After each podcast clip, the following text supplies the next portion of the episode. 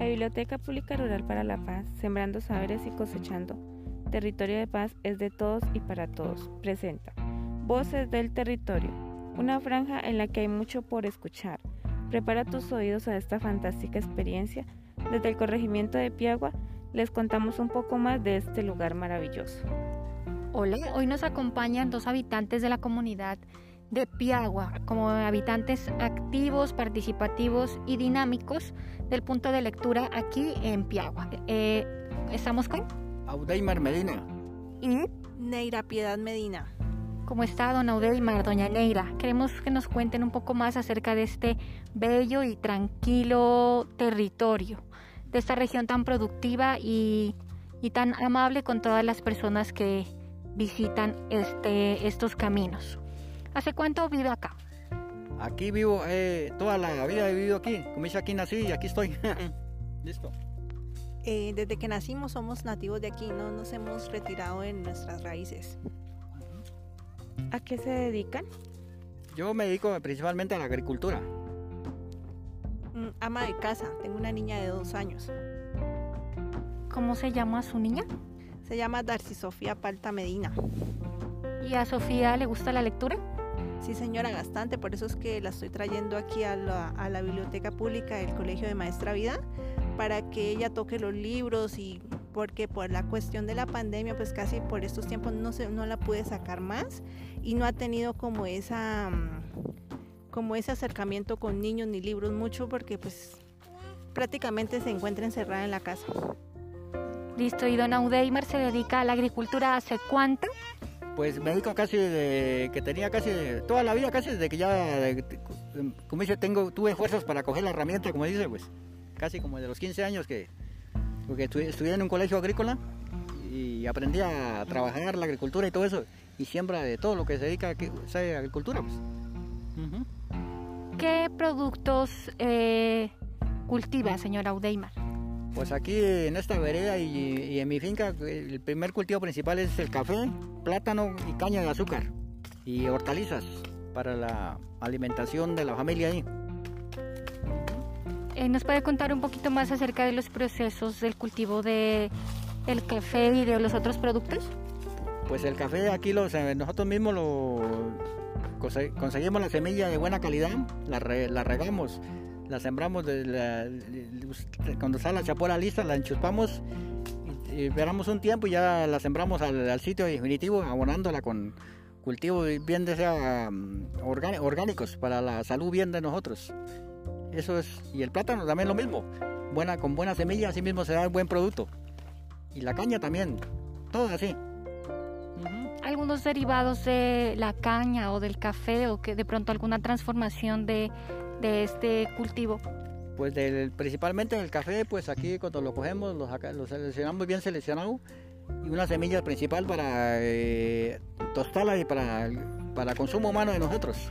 Una y, la, y la caña pues se muele y ahí se saca de ese derivado el, la, la panela. La panela que es un, un dulce, como dice, para que nos dé energías a todos y se vende en el mercado también una parte y otra la consumimos nosotros. Eso sí, le puedo decir. Eh, ¿Nos puede comentar un poco acerca de las ferias o fiestas que se realizan acá en el corregimiento? Eh, acá las fiestas se hacían muy, muy, ¿qué le digo? Venía mucha gente, se hacían ferias, venían cantantes también. Eh, actualmente a veces hacemos actividades para el Niño Jesús de Praga, que tiene una junta que la maneja, hacen actividades, es lo que estamos haciendo ahora, ¿no? Pero actualmente pues por la cuestión de la pandemia y todo eso, las ferias se acabaron. Hasta en el corregimiento de Piagua también se, se, hacían y las fiestas patronales y todo eso, pero por la pandemia pues se mermó mucho la asistencia y ya entenderán por qué, ¿no? ¿Qué actividades se hacían durante esas ferias o fiestas? Eh, se hacían bailes típicos, hacían, venían diferentes grupos de diferentes veredas a hacer bailes, eh, se hacían corralejas, eh, venían niños a, a cantar poesía, eh, ¿qué más se hacía en ese tiempo? Eh, los abuelitos también tienen un grupo de la tercera edad, ellos también hacían sus bailes. ¿Qué es lo que más le gusta de vivir aquí? Eh, lo que más nos gusta de vivir aquí es el clima. Es un clima muy variado. A veces hace frío, a veces hace calor, es muy bueno el clima. Eh, tenemos el sistema de río, también un río muy grande, ahí pueden venir a hacer almuerzos, a venir a pasar un, rico, un rico día de balneario. Eh, y debido a esa eh, cambios de clima y lo, generoso que ha sido como la naturaleza y la tierra con ustedes es que se pueden cultivar y sembrar diferentes productos, ¿cierto? Sí, claro, acá se da mucho el café, la caña, la yuca, el plátano, eh, ¿qué más le puedo contar? Chontaduro, cacao, también se dan, etcétera, casi todo. Y ahorita que usted nos mencionaba del río, también eh, escuchamos de una historia del charco y no sé si nos pueda contar un poco más acerca de esa historia que se ha convertido quizás en una leyenda para los habitantes de esta región. No, pues la historia es muy pequeña, ¿no? Cuenta la historia en el Chaco el Burro, eso está por vía Santa Bárbara, una vereda que hay más arriba de Puerto Rico y que es el río que baja por la vereda de Puerto Rico.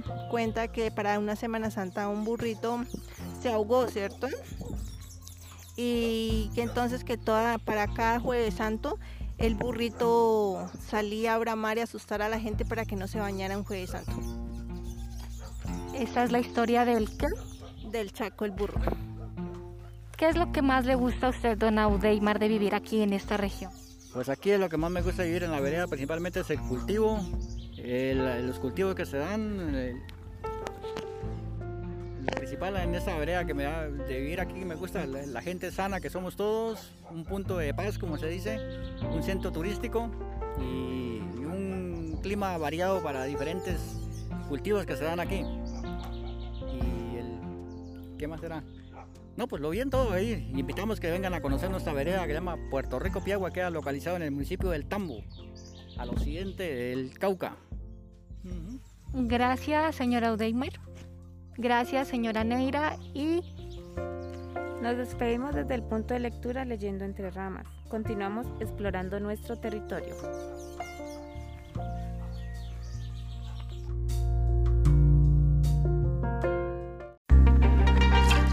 Las bibliotecas públicas rurales para la paz son posibles gracias a Ministerio de Cultura, Biblioteca Nacional de Colombia, Agencia Española de Cooperación Internacional para el Desarrollo AECID y Territorios de Oportunidad.